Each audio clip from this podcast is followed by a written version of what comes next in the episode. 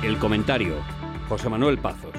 Aunque claro que caben las sorpresas, es posible que los mercados ya hayan procesado el grueso del impacto que supone el giro en la política monetaria por parte de la Reserva Federal.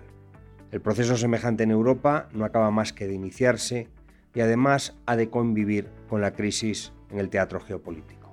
Bienvenidos a una nueva edición de nuestro podcast. Lo titulamos Europa bajo el doble foco.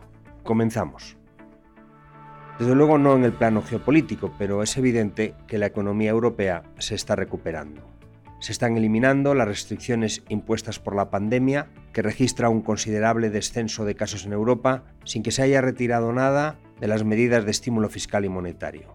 Acerca de las primeras, las fiscales, los gobiernos están en diálogo, seguro que con las mismas versiones dispares que cualquiera puede intuir. Y respecto a las segundas, las monetarias, es el mercado el que está obligando al Banco Central Europeo a cambiar el discurso.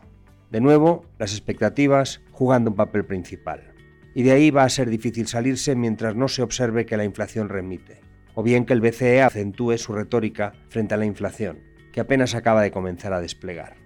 A día de hoy ya no es posible encontrar promedios de inflación para 2022 en la eurozona por debajo del 2,6% que se registró el año pasado. El FMI estima una tasa media del 3% para la eurozona con un crecimiento del PIB del 3,9% más modesto desde luego que el 5,2% que se registró en 2021, pero todavía muy por encima de la tasa de crecimiento potencial.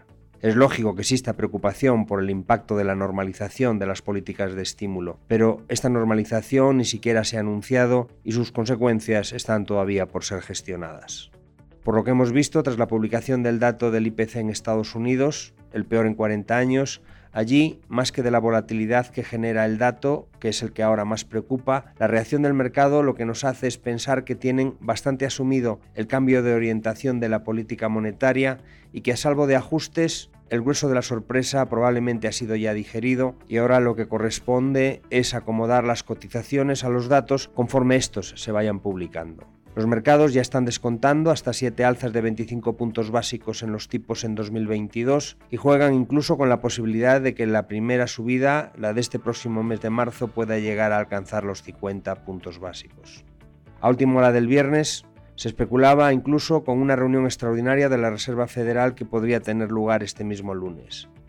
Está claro que, como dijo su presidente, la gestión de expectativas se ha convertido en una herramienta fundamental de la política monetaria. Para comprobarlo, y sin apenas haberse iniciado esa normalización, basta ver lo que ya ha recuperado el Standard Poor's 500 desde el mínimo que marcaba a finales de enero y la propia reacción del dólar frente al euro tras la publicación de ese 7,5% de inflación el jueves pasado, algo que en otras condiciones sin duda hubiese desatado una tormenta.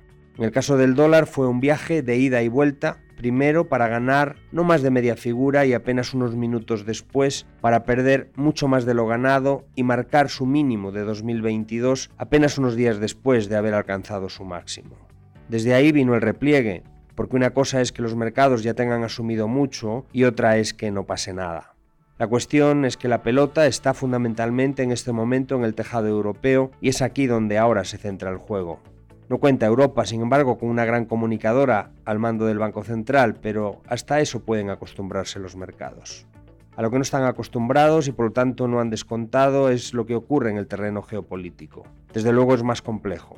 Habituados a las imágenes de tropas rusas cercando Ucrania, poco a poco y sin darnos cuenta los mercados aceptarán la invasión que llegará a ser tan amplia como para que no llegue más allá de donde la respuesta norteamericana daña al presidente ruso es la guerra híbrida.